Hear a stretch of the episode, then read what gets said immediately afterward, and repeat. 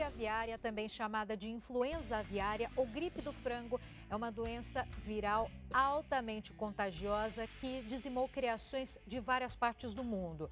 O Brasil não tem casos da doença, mas nem por isso pode baixar a guarda, já que a gripe aviária está presente na América do Sul. Para falar sobre esse assunto, o JR Agro recebe hoje Luiz Rua que é diretor de mercados da Associação Brasileira de Proteína Animal, a ABPA. Obrigada pela sua presença, Luiz. Olá, Giovana, um prazer falar contigo e com toda a audiência do JR Agro. Toda sexta-feira tem episódio novo do JR Agro nas plataformas digitais da Record TV e você pode dar sua sugestão, curta, compartilhe, fique com a gente. O Luiz, então para começar, né? O Brasil está protegido, contra a gripe aviária? Como é que têm sido as medidas tomadas uh, pelo governo para proteger as nossas fronteiras? Olha, acho que primeiro é importante a gente deixar claro para a população que o Brasil é um país livre de influenza aviária. Nós nunca tivemos essa enfermidade no nosso território, não temos nesse momento e esperamos continuar com esse status de excelência. Naturalmente, há uma preocupação, especialmente nesses meses de janeiro e fevereiro, que são os meses em que há uma maior incidência no mundo, de maneira geral, em relação à influenza aviária, e esse ano, de uma maneira mais particular, com focos nas, em praticamente todas as regiões do globo. Você bem citou a América do Sul, com foco aí na Colômbia, Peru, Equador, Bolívia, Chile, Venezuela, também na América Central. Tudo isso nos traz uma preocupação. Mas agora, o setor tem trabalhado bastante, em conjunto, naturalmente, com o governo brasileiro, para que a gente possa manter esse status de excelência. A BPA, ela mantém eh, a troca de informações com outros governantes, com outras fontes de informação de países vizinhos?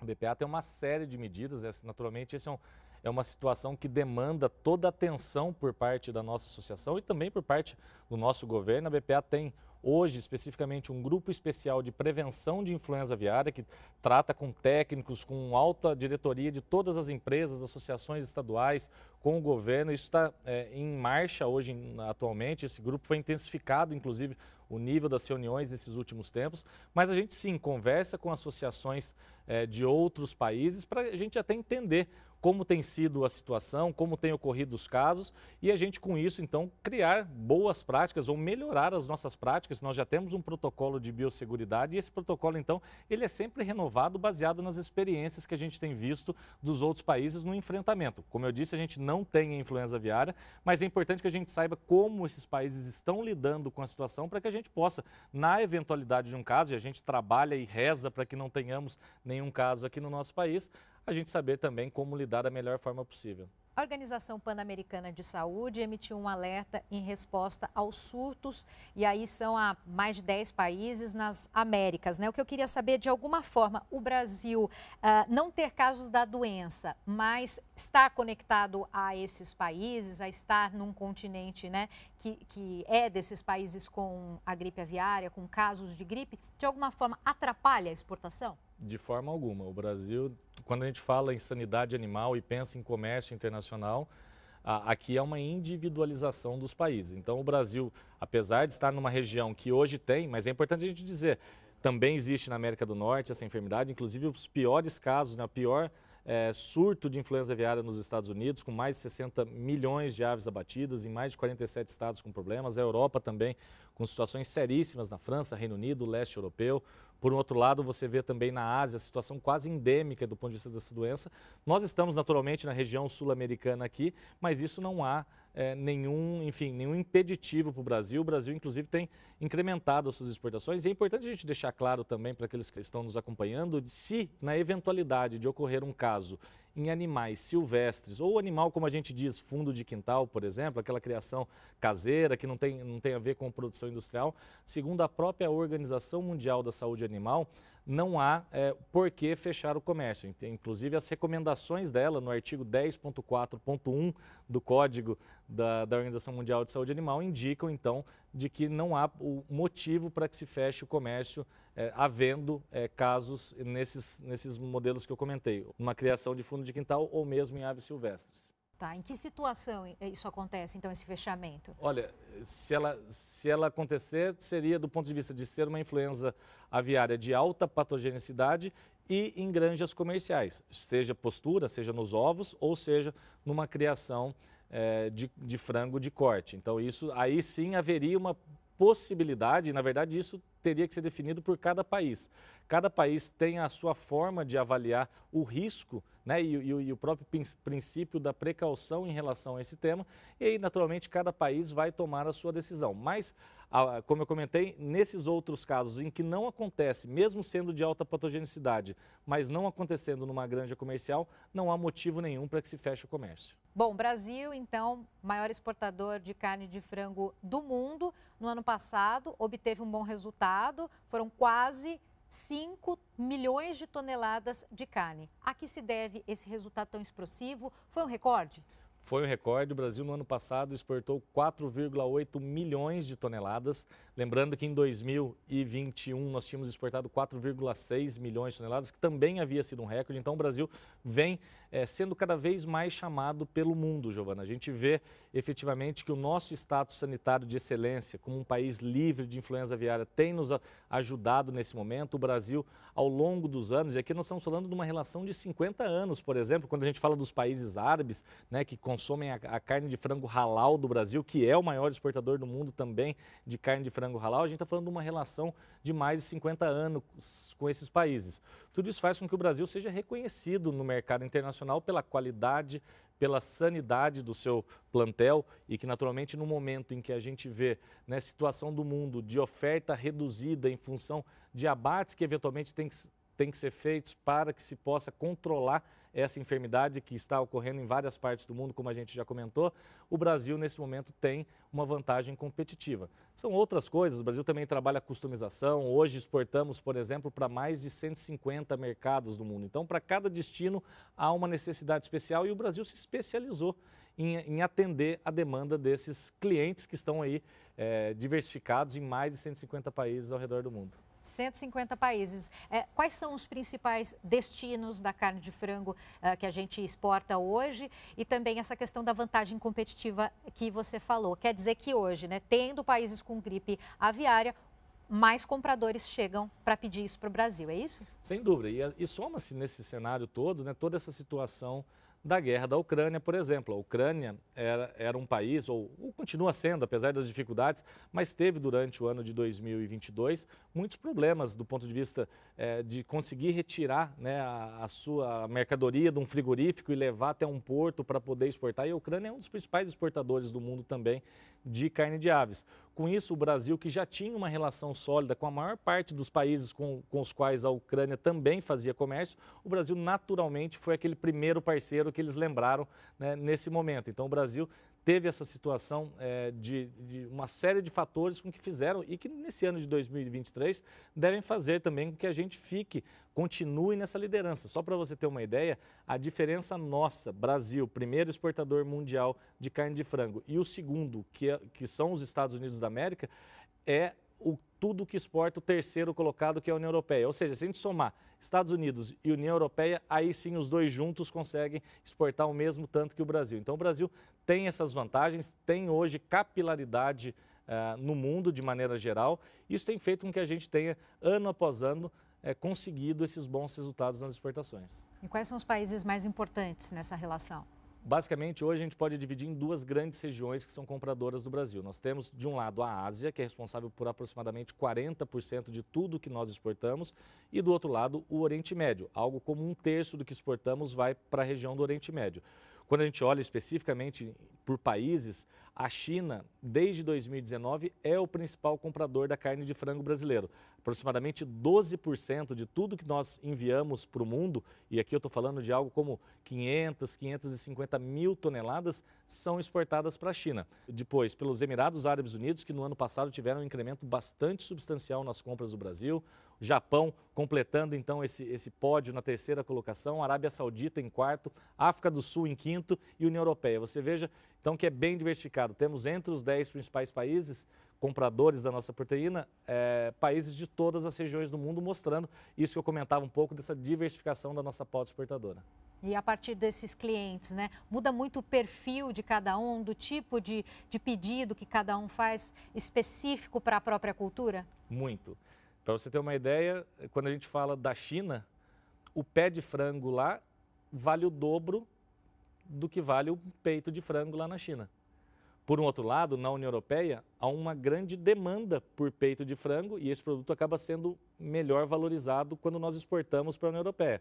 No Oriente Médio, a gente tem aqui dois produtos ícones. Nós temos o frango inteiro, aquele franguinho, o galeto, né, que é consumido ah, pelas famílias da região, e também o shawarma, que é o frango inteiro desossado, que acaba sendo depois utilizado para fazer aqueles tradicionais lanches que se consome lá na região.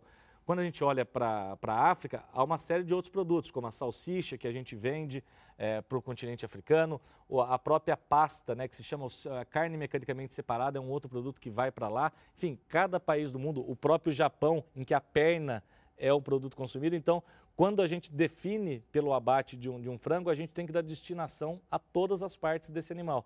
E com isso, com o Brasil tendo acesso a esses mais de 150 mercados, a gente consegue, de fato, é, de uma maneira ou de outra, colocar é, esse produto aonde efetivamente há uma, uma demanda, uma necessidade. E fazer um aproveitamento total né, do, Essa é a ideia. do produto. O Brasil é uma referência na questão do controle sanitário, né? Como é que é feito isso? Você pode dar um pouco mais de detalhe uh, ah, para a gente ter essa segurança alimentar? Olha, acho que primeiro é importante a gente eh, dizer que o próprio fato do Brasil ter a chancela de 150 países, é, e de, dentro desses países nós estamos falando dos países mais desenvolvidos do mundo. É o caso dos países da União Europeia, por exemplo, que dão a chancela ah, para o nosso sistema de inspeção federal. O Ministério da Agricultura, junto com as defesas estaduais, faz um trabalho de excelência que é reconhecido no mundo. Então, hoje há uma série de programas dentro da estrutura do Ministério da Agricultura, dentro das próprias plantas, onde nós temos a presença ali dos auditores federais fiscais agropecuários. Enfim, há uma série de ações que são tomadas para que a gente possa garantir que esse alimento que, que é produzido nos frigoríficos saia dali e que não tenha nenhum problema de saúde pública. A gente exporta para mais de 150 países, há mais de 40 anos que estamos na exportação e também aqui no mercado doméstico, nós nunca tivemos um problema de saúde pública atrelado aos nossos produtos. Então, tudo isso mostra e nos dá confiança de que o Brasil tem um sistema de inspeção federal e também nos estados que consegue atender essa necessidade de produzir um produto com qualidade e com sanidade. Perfeito. Na Espanha foi confirmada a contaminação de visons por um vídeo, né, mamífero com a cepa H5N1, né, da gripe aviária. Isso levantou algum tipo de alerta? Acho que o alerta ele continua o mesmo. Todas as medidas de biosseguridade elas continuam e, e inclusive têm sido reforçadas, como a gente comentou, no sentido de garantir né, que esse vírus não adentre no nosso território. Então, uma série de medidas que a gente tem tomado. Por exemplo, o, é, garantir o telamento dos aviários, que a gente possa evitar ao máximo, e aqui é mesmo até uma restrição do ponto de vista de acesso das pessoas às granjas. Eu costumo brincar, viu, Giovana, que é mais fácil você entrar no Banco Central dos Estados Unidos do que entrar num, num aviário, porque de fato há uma série de controles pra, de quem pode entrar, como pode entrar nesse aviário. É, é feita uma série de situações, por exemplo, a pessoa vai para o exterior, nós temos recomendado dentro do nosso protocolo de biosseguridade que os nossos empresários, quando vão para o exterior, depois quando voltam, que não tenham contato né, de forma alguma com as granjas, ou mesmo com o processo produtivo. É, evitando visitas externas nesse momento mais crítico. Como eu comentei, o primeiro trimestre geralmente é o período mais crítico em relação à influenza aviária. A gente tem pedido, né, por meio do nosso protocolo, é, sugerido de que não haja visitas externas nesse momento, para que a gente possa garantir, então, esse nosso status sanitário, que, como eu disse, é de excelência e é reconhecido por todo mundo. A Organização Mundial da Saúde né, fez o registro nos últimos uh, ah, 20 anos de mais de 800 casos de transmissão da gripe aviária né, em humanos e mais de 450 mortes. Uh, no caso, né, pessoas envolvidas com a produção, funcionários, tudo isso precisa ser muito cuidado, né? As empresas fazem então o papel delas. Sem dúvida. Aqui é uma série de equipamentos de proteção individual, os EPIs, há todo um, né, como eu comentei, é mais fácil você entrar no Banco Central americano do que você entrar dentro de um aviário, tudo mais constante, porque de fato há uma série de controles que são feitos durante todo esse processo, e não só no aviário, mesmo nos frigoríficos, a gente vê todo o esforço que é feito por parte das agroindústrias para que elas possam garantir, porque a gente sabe que a incidência desse, desse vírus, e, e, novamente, o Brasil livre dessa enfermidade, mas numa eventualidade da incidência desse vírus aqui, naturalmente haverão perdas econômicas. E não é isso que nenhum empresário quer. Então a gente cuida muito né, e conta é, com o apoio do governo, que tem feito um trabalho de excelência também, né, por meio da Secretaria de Defesa Agropecuária, uma série de ações que têm sido levadas a cabo para que a gente possa garantir e manter esse status de excelência. JR Agro está de volta e conversa com Luiz Rua, que é diretor de mercados da Associação Brasileira de Proteína Animal. Luiz, eu queria que você contasse um pouco mais para a gente é, qual é o papel da associação e também qual, quanta história já tem para contar, de que forma vocês fazem esse apoio aos criadores, também fazem contato com o governo.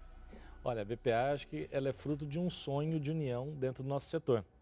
A BPA, para começar, ela é a fusão de várias instituições. Primeiro, entre a UBA, que cuidava basicamente dos produtores de frango, e a ABEF, que cuidava basicamente das exportações de frango. Em 2009, decidem se juntar.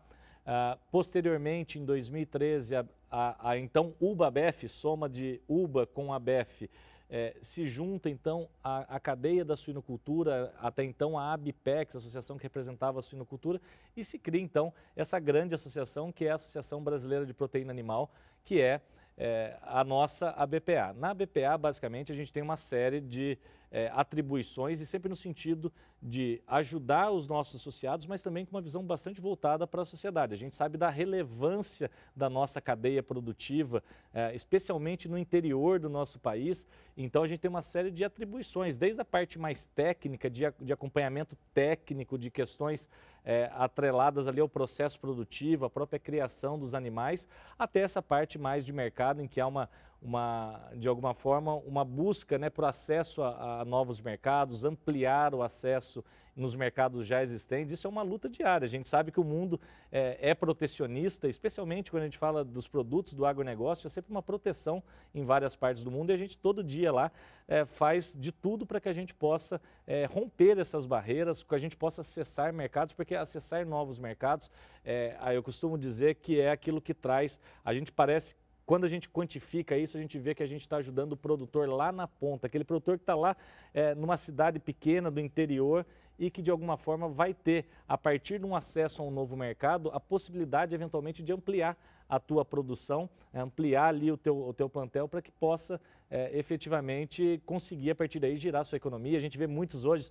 filhos de produtores, isso nos dá um orgulho é, danado de ver é, filhos de produtores que se formam em universidade, que estão buscando, que têm crescido ao longo do tempo. A gente sabe que nas cidades em que há a avicultura, por exemplo, e a própria suinocultura, o nível de renda dessas cidades geralmente é três vezes maior do que cidades correlatas, às vezes no mesmo estado, com o mesmo perfil, exceto pelo fato de que numa há avicultura ou a suinocultura e na outra não há. Então, é um setor que gera renda para o nosso é, interior, que no último ano, Giovana, é, trouxe para o Brasil em receitas cambiais 12 bilhões de dólares. Se nós tivéssemos pego esse mesmo é, milho e farelo de soja, que são a base da, da ração dos animais e compõem aí 60%, 70% dos nossos custos de produção, se nós tivéssemos pego esse milho e esse farelo de soja que foram dados aos animais como ração e os tivesse exportado simplesmente como soja em grão ou milho em grão, nós teríamos feito 3 bilhões. Então, tudo mais constante é um setor que só nessa conta gera, gera 9 bilhões adicionais para o nosso país. Então, a BPA é, no final das contas, essa representação político-institucional, né, também a nossa atuação é, em Brasília, junto ao Ministério da Agricultura, tentando trabalhar em parceria, tanto com o Ministério da Agricultura como com as entidades estaduais, para que a gente possa é, levar sempre adiante esse setor que, para nós, é um orgulho para o nosso país. Isso ficou mais fundamental depois que houve uma virada, é, que você estava me explicando. Em 2004 houve um, um, problema né, com o principal produtor na época e aí o Brasil tomou esse lugar, ficou em primeiro lugar do ranking da produção para exportação. É, você acha que vocês ficaram ainda mais fundamentais por conta dessa virada? Eu penso que sim. 2004 foi um ano, né, um, um ano de virada, porque houve é, também, como está ocorrendo agora, a influenza aviária em várias partes do mundo, em vários polos produtores importantes do mundo. E o Brasil, com esse status de excelência, conseguiu então né, nesse momento, assumir a primeira colocação e desde então não perdemos essa posição. Pelo contrário, nós temos é, aumentado, inclusive, a nossa distância para os demais concorrentes. Agora, a gente fala das exportações e elas naturalmente são importantes, diversificam, trazem receita para o nosso país, renda para o nosso interior, mas é importante a gente dizer para quem está nos acompanhando de que dois terços do que nós produzimos fica aqui no nosso mercado doméstico. Então, o nosso principal cliente na avicultura hoje é o consumidor brasileiro. Depois vem os 150 países para os quais a gente exporta. É, o que me chamou a atenção também foi você falando da renovação de, de criadores, no caso, no, da novas gerações se interessarem pelo produto, por esse trabalho. Você acredita que com mais formação ainda, né, uh, os estudos, as universidades, o acesso à educação, é, vai fazer com que esses produtores cresçam ainda mais, se desenvolvam e coloquem a tecnologia ainda mais no dia a dia? Sem dúvida. Conhecimento e tecnificação são palavras de ordem no setor e a gente vê justamente essas novas gerações avançando.